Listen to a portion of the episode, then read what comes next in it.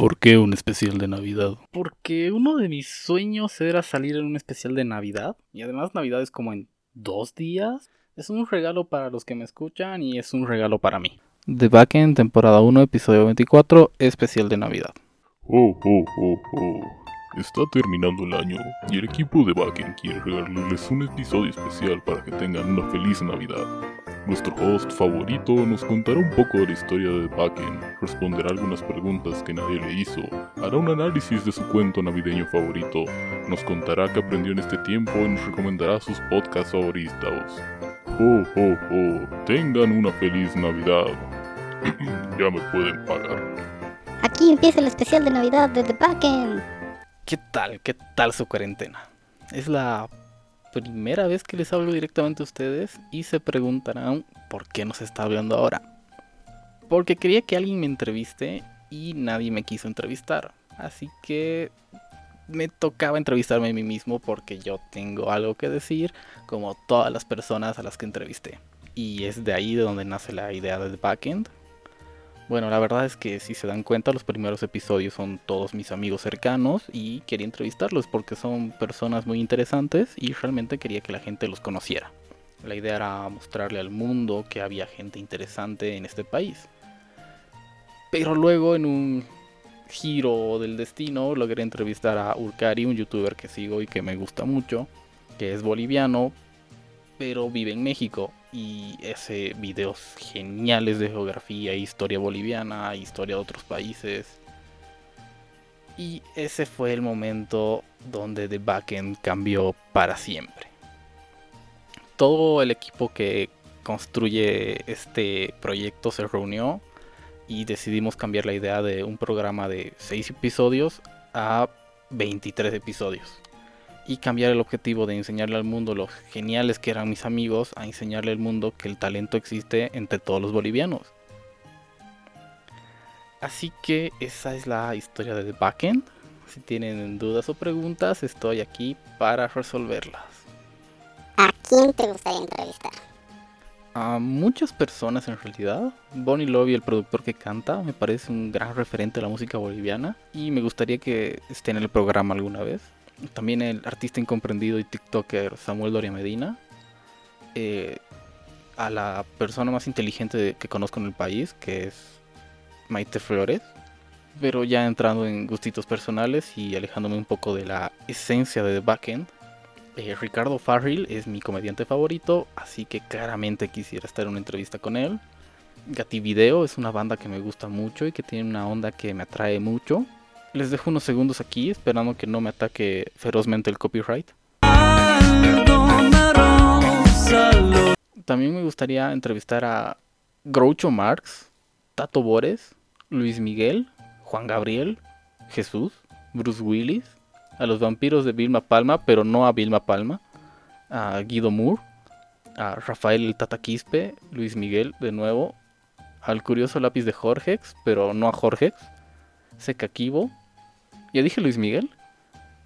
Pero también acepto recomendaciones de los fieles seguidores de The Backend. Así que díganme a quién debería entrevistar. ¿Por qué el logo? Eh, la historia del logo es una historia muy graciosa para mí. Porque una amiga que les voy a dejar su Instagram para que la sigan es ilustradora. Entonces le pedí que me haga un logo. Pero como yo no sé nada de eso, nada, Solo dije quiero un logo que diga de backend y que abajo diga primera temporada. Entonces se quedó como, ¿qué quieres que haga? Y yo, un logo. Porque, o sea, en serio, no, no sé nada de, de diseños y esas cosas. Y, la verdad, no, el equipo no sabíamos qué queríamos. Así que eh, fui tirando ideas así como, no sé, un escudo que tenga letras, una letra sí. Y así de la nada salió el logo de The Backend que me gusta mucho y creo que representa muchas cosas que me gustan. ¿Quién fue y por qué fue tu entrevista favorita del podcast? Entrevisté a 23 personas en esta temporada y claramente disfruté todas las entrevistas porque estaba cumpliendo el sueño de tener el programa pero eh, eh, sabemos que esta es una respuesta muy de televisión. Así que voy a hacer mi top 3, por así decirlo. En tercer lugar creo que estaría en mi entrevista con Ale Tapia, Aleja la Almeja, porque conocí una persona bastante interesante. Una persona que disfruto hablar con, con ella porque, o sea, es, no, no es un monotema, por así decirlo. O sea, siempre estamos cambiando de tema, siempre estamos contándonos historias raras. Y es bastante interesante de persona.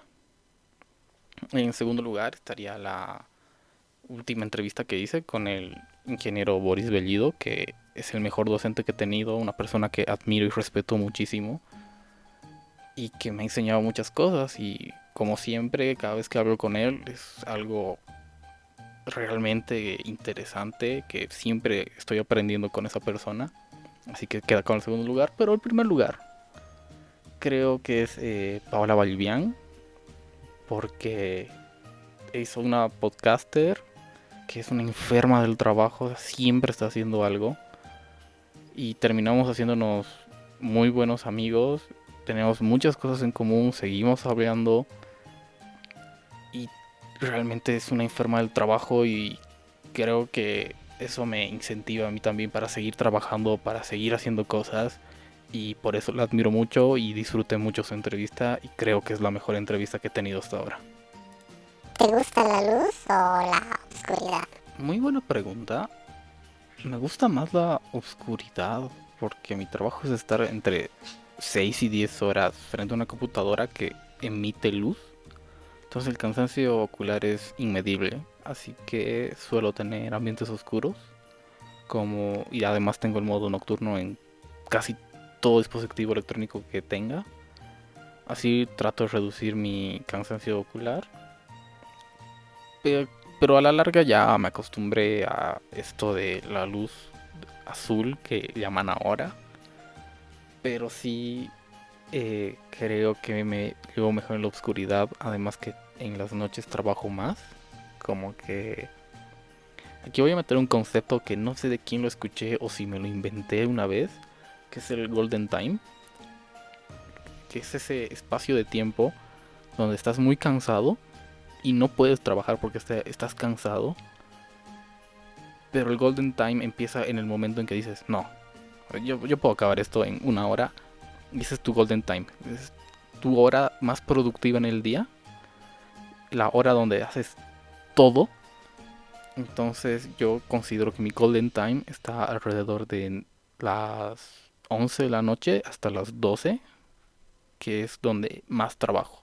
Donde puedo terminar cualquier cosa y donde tengo más inspiración. Así que diría que me gusta más la oscuridad y la noche por el Golden Time. ¿Qué tipo de queso prefieres? ¿Qué tipo de queso prefiero? Wow, pregunta existencial. Me gustan los quesos que no son muy salados, como que son neutros, por así decirlo. Porque usualmente el queso lo veo como un acompañante, no como una comida como tal. O sea, no podría comer queso puro por puro gusto. Porque siempre pongo queso en algo. O el queso lo acompaña a algo. No, no puedo verlo de otra forma. Si me preguntas ya por presentaciones de queso, claramente el mejor queso es el que viene con la palta. O sea, queso con palta, uff. Aunque disfruto mucho de la burrata, un plato italiano que efectivamente destruye tu cara con acné pero es bastante disfrutable. ¿El sol o la luna?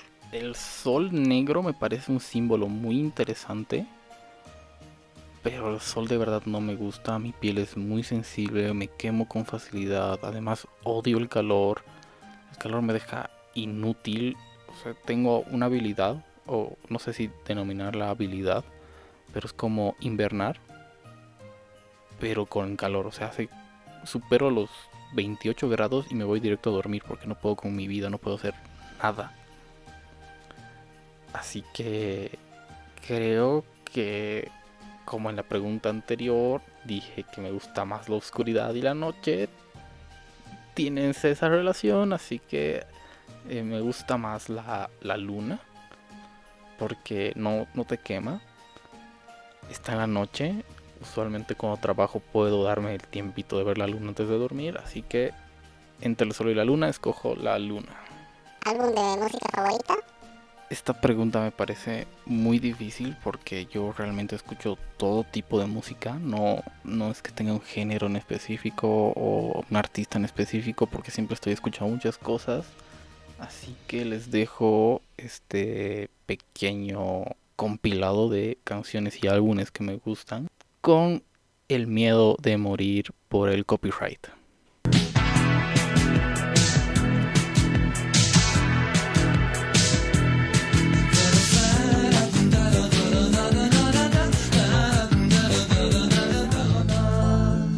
Pasa la noche azul, vendrá la luna por la mañana y tal vez todo termine nada. ¿Y qué te importa si fuiste mía? ¿Y qué te importa la policía?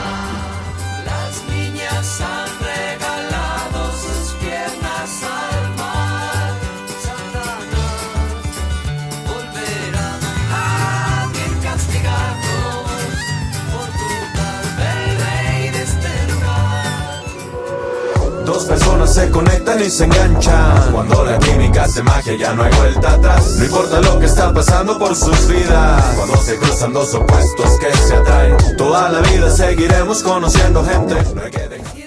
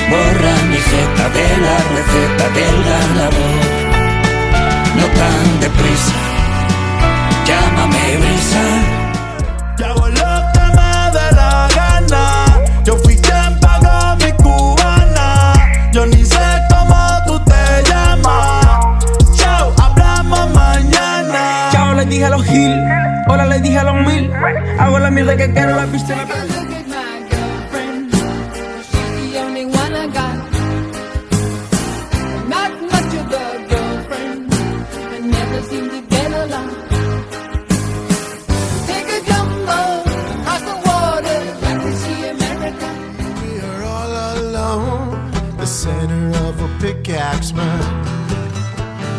Black lung stings as a pickaxe swings. The void of the mind closes in. The devil came and the angels sang the song of the Holy Ghost. Tempted the soul from the pennies to the. Ok, esto es divertido porque tengo miedos muy tontos y demasiado. Uno de mis más grandes miedos es que me sirvan pollo crudo en un res- restaurante. En serio, no sabría qué hacer, me moriría de pánico. Me da miedo que cambien el sentido de circulación de las calles. No sé por qué, me da mucho miedo que todas las calles vayan al revés. Me da miedo que un virus originado en China genere una pandemia mundial. Me da miedo que llueva café en el campo. Me da miedo que mis conocidos cercanos se mueran. Me da miedo que alguien que no le caiga bien me golpee en la calle. Me da miedo que me disparen. Me da miedo que me asalten.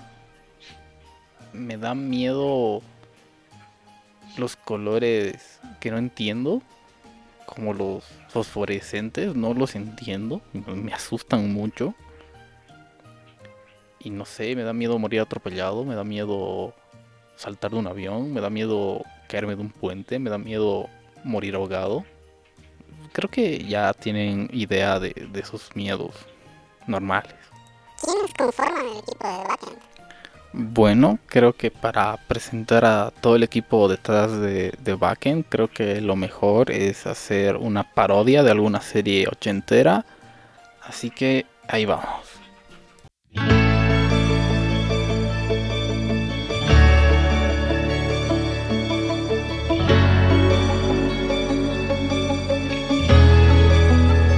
Javier Tavera como nuestro host.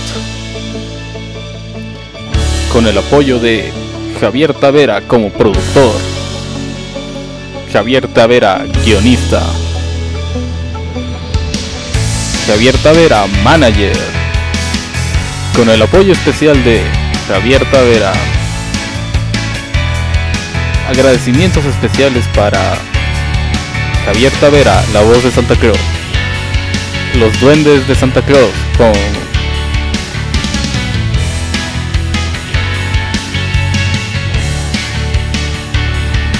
y un especial agradecimiento para la voz de Dios, Javier Tavera. Bueno, como ya no hay más preguntas, voy a pasar a analizar uno de mis cuentos navideños favoritos, un cuento que ha estado en mi infancia, en mi adolescencia, en mi ahora etapa de adultez. Y bueno, es una película que muy mucha gente la incomprendió en su momento. Aún sigue siendo una película incomprendida, una película que no es tan famosa, una película que muy pocas personas recuerdan, pero debo decir que es una obra maestra. Debo estar en casa para Navidad es una película de Disney, Disney para los latinos, de 1998. Esta película tuvo una mala recepción porque nadie entiende el trasfondo de esta película. En resumen, la película va de un chico que tiene que estar en su casa para Navidad para que le regale un auto. Pero nadie entiende el trasfondo de la película. Que es un intento de modernizar la historia de Navidad de Charles Dickens, Los fantasmas de Scrooge para los latinos. Miren, vean la película después de esto. El protagonista es un universitario que solo piensa en él y en su beneficio propio. Incluso estafa gente para ganar dinero. Entonces para Navidad decide que sin decirle a su novia y solo pensando en él y en su propio beneficio, decide cambiar los boletos para irse de vacaciones a Hawái. En vez de ir con su novia a casa. Entonces ella se enoja y el enemigo de la película, nuestro antagonista, aprovecha para mandarlo al desierto simbolizando la muerte de Scrooge. Luego es rescatado por unas ancianas a las que él estafa, simbolizando al fantasma de la Navidad pasada, porque aún continúa estafando gente. Porque de nuevo, está estafando gente. Un estafador solo piensa en él y él sigue pensando en él. Por eso las ancianas lo terminan echando en mitad de la carretera. Mientras va por la carretera caminando es atropellado por un camión de un ladrón. Entonces este ladrón en realidad simboliza al sobrino de Scrooge, que en el libro original era una persona como Scrooge, pero que cambia porque se da cuenta que no es bueno seguir siendo una persona mala. Por eso está simbolizado como un ladrón. Y después son detenidos por la policía. Y el policía es el fantasma de la Navidad presente. Porque después de detenerlos, el policía le pide al protagonista que lo ayude a recuperar a su esposa. Entonces lo lleva hasta otra ciudad y al ayudarle para que recupere a su esposa se da cuenta de que es un estafador. Y esa parte es mágica porque él mismo se da cuenta que todo lo que ha hecho estaba mal.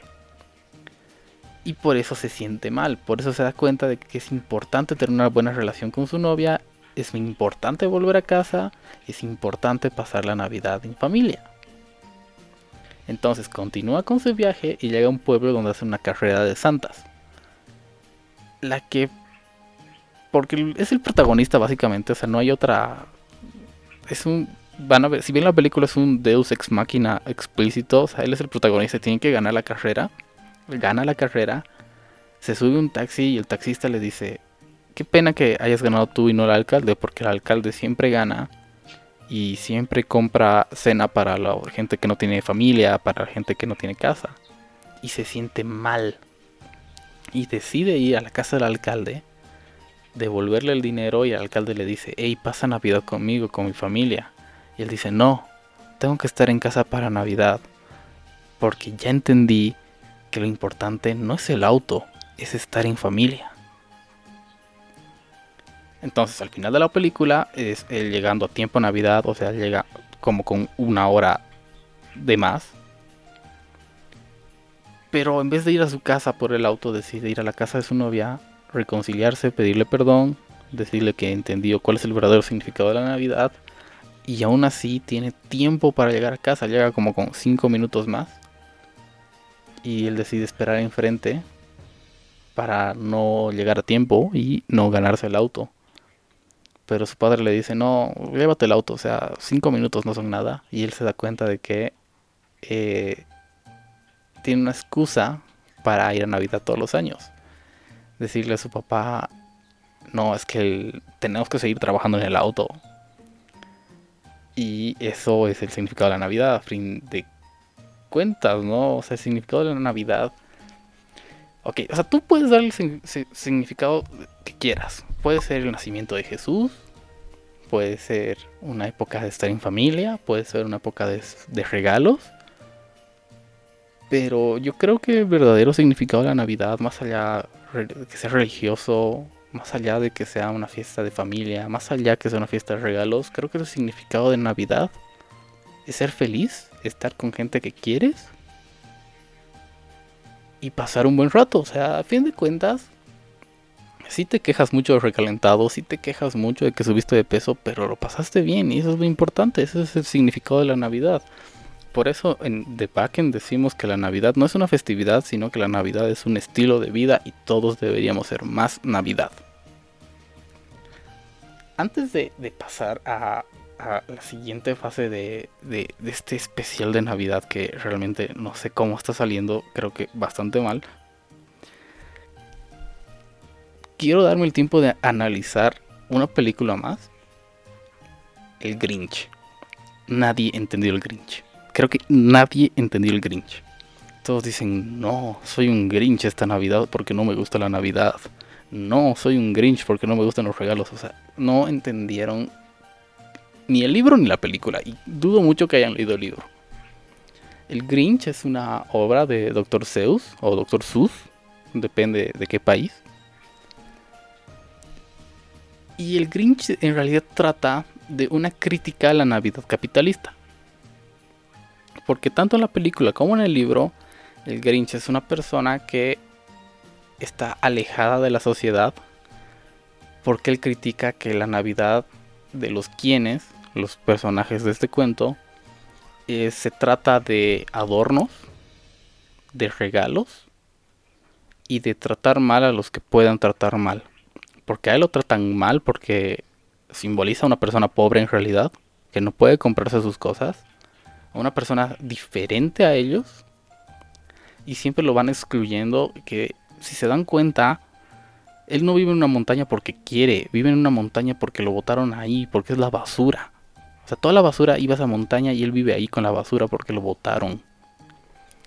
Entonces la gente no entiende que el Grinch en realidad no es una persona que odia la Navidad porque esa es su, su forma de vivir. El Grinch es una persona que odia la Navidad porque es una crítica a la Navidad capitalista. Que de nuevo, tú puedes darle el significado de la Navidad que quieras. Si la Navidad para ti es dar regalos y recibir regalos, está bien. Siempre y cuando estés feliz, está bien. Siempre y cuando no le hagas daño a nadie, está bien. Pero bueno, continuando con lo del Grinch.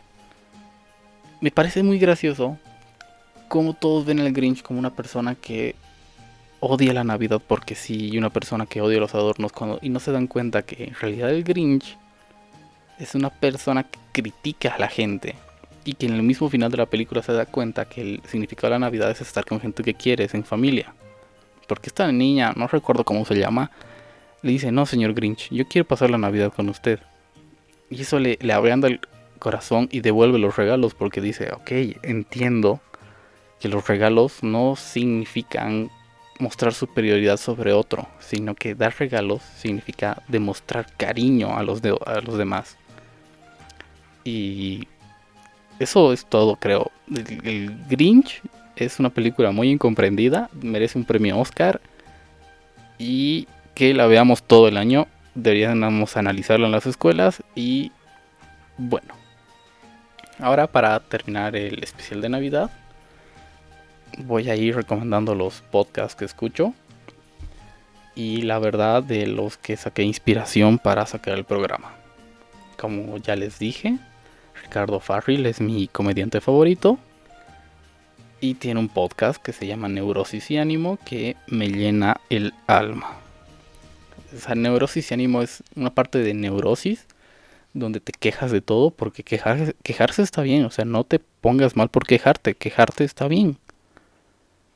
Y en neurosis y ánimo te quejas, Ricardo Farrell se queja, critica muchas cosas, pero al final te deja un espacio de ánimo donde dicen, está bien, todo está bien, lo importante es que seas feliz. Y me parece una genialidad lo que hace, creó una, una comunidad muy hermosa y que además tiene profesionales, psicoterapeutas gratuitos.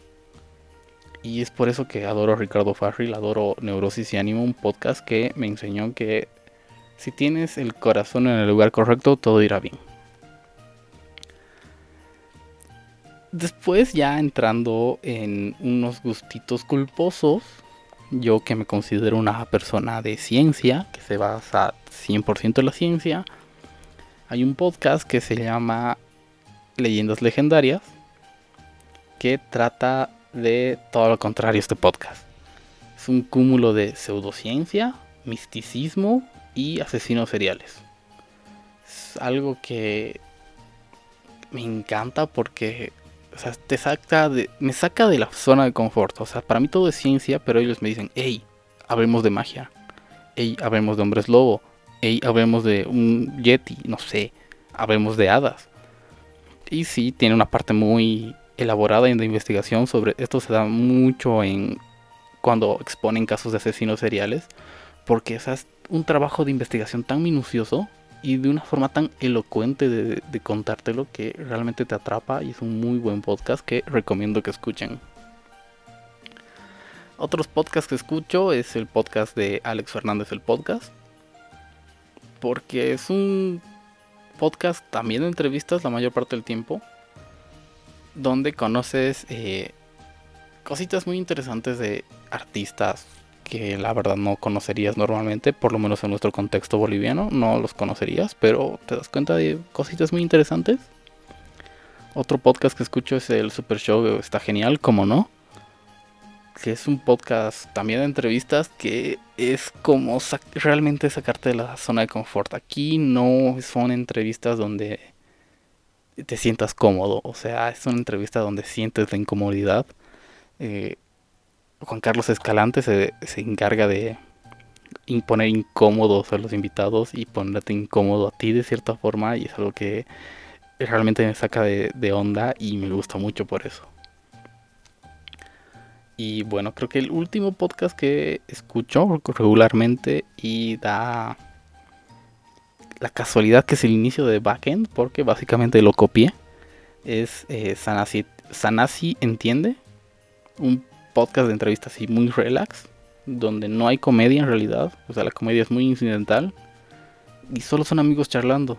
Son personas que San, Diego Sanasi, que también es un comediante, conoce y entrevista de forma muy relajada, como una charla normal entre amigos un sábado.